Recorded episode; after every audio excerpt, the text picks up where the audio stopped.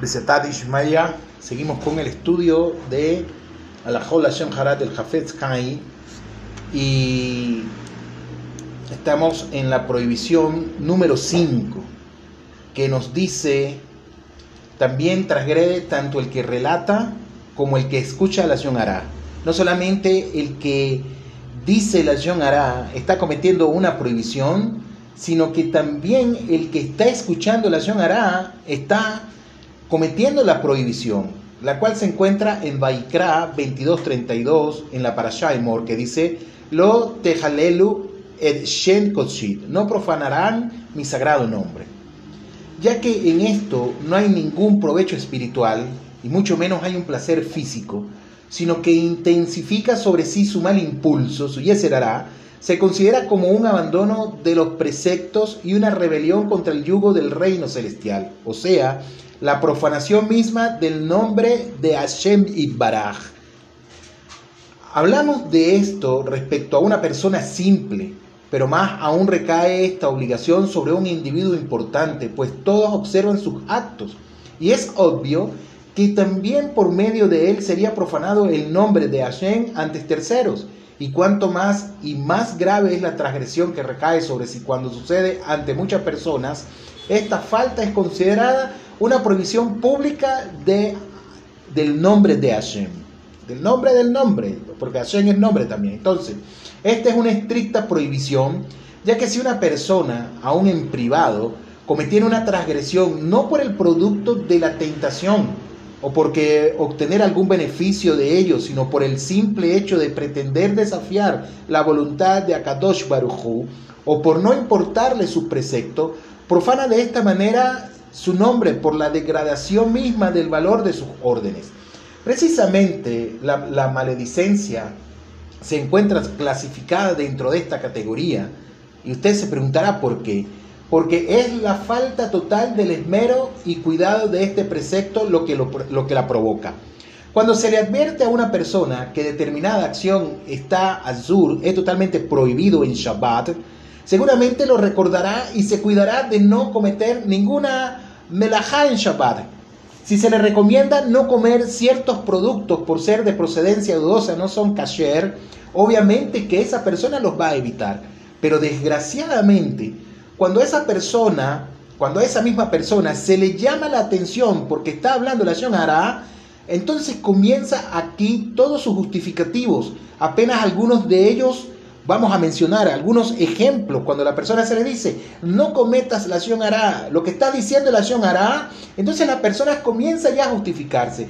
Va a decir, por ejemplo, lo que estoy diciendo es verdad, ya todos lo sabían, lo diría aún frente de esa persona, la verdad no ofende, todo el mundo hace lo mismo, eso simplemente era un chiste, es mi amigo y él lo comprendería. ¿Acaso piensan que yo no lo he hecho alguna vez? A mí no me molestaría si alguien dijese eso de mí. Yo habría dicho y hecho exactamente lo mismo. Así empieza la persona a justificarse. Entonces, ninguno de estos argumentos es posible considerarlo un atenuante o una justificación.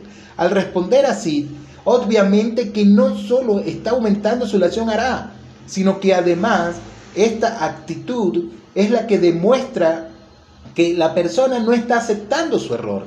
Eso mismo es lo que provoca Ilul Hashem, la profanación del nombre de Hashem. Y uno de los graves pecados que puede cometer nosotros, aparte de la hará, o la hará trae Ilul Hashem también, porque estamos hablando mal de otro Yehudí. lo elenu. Y cuánto más grave es esto cuando se trata de un estudioso de la Torá, ya que tiene la obligación aún mayor que otros de cuidar su conducta y su modo de hablar, pues todos observan su ejemplo más reprochable aún si cae también en Gasuf Aruach, según vimos en la clase anterior. Pues por un lado comienza con sus hipotéticos argumentos legales intentando justificar su actitud, haciendo alarde de sus supuestos conocimientos, creyéndose dueño de la verdad absoluta, censurando conductas ajenas y por el otro lado confundiendo a los demás el verdadero patrón de valores, y especialmente en este contexto. aquello de lo que está permitido y prohibido relatar según se verá más adelante en el tratado específico de las leyes de la acción Aray de Regilud, por lo que estaría transgrediendo también lo estudiado en la clase anterior. Entonces, queridos Rabotai, consta en Misler, en Proverbios 11.2, que así aconsejó Shlomo Hamele, el rey Shlomo, a su hijo. Vasadom Bayabod Kalom Be'er Zenui Jodma. Cuando viene la observancia, viene la infamia, mas con los humildes viene la sabiduría. Este es un aspecto importante de la personalidad que ha de tenerse en cuenta tanto el Talmud como los demás tratados de ética. Con sus énfasis recalcan este punto al grado tal que la gava, la vanidad, la arrogancia, es considerada una abominación, Rabotai. Por lo tanto, es oportuno aquí recordar el consejo de nuestros grandes sabios, tal como está escrito en Pirkei Avot, Tratado de la Ética de nuestros Padres 2.9, que dice, In la makta Torah arbe al taxito va lehasmeja kilehat noxarta. Si has estudiado mucha Torah, no te jactes, pues para ellos o para eso has sido tú creado. Confundiendo este principio, podría desperdiciarse todo el mérito acumulado por haber adquirido, la Torah, pues el cúmulo de conocimientos que no va continuado de una acción concreta, es decir, en este caso, por una personalidad prudente y refinada, más que una afrenta, es una desgracia, una profanación de la esencia misma de la Torah y también se va a considerar Ilul Hashem. Queridos Rabotai de Amorai, tengan todos un feliz día. Hasta la próxima alajá que estamos viendo de la Gará del Jafet Jai.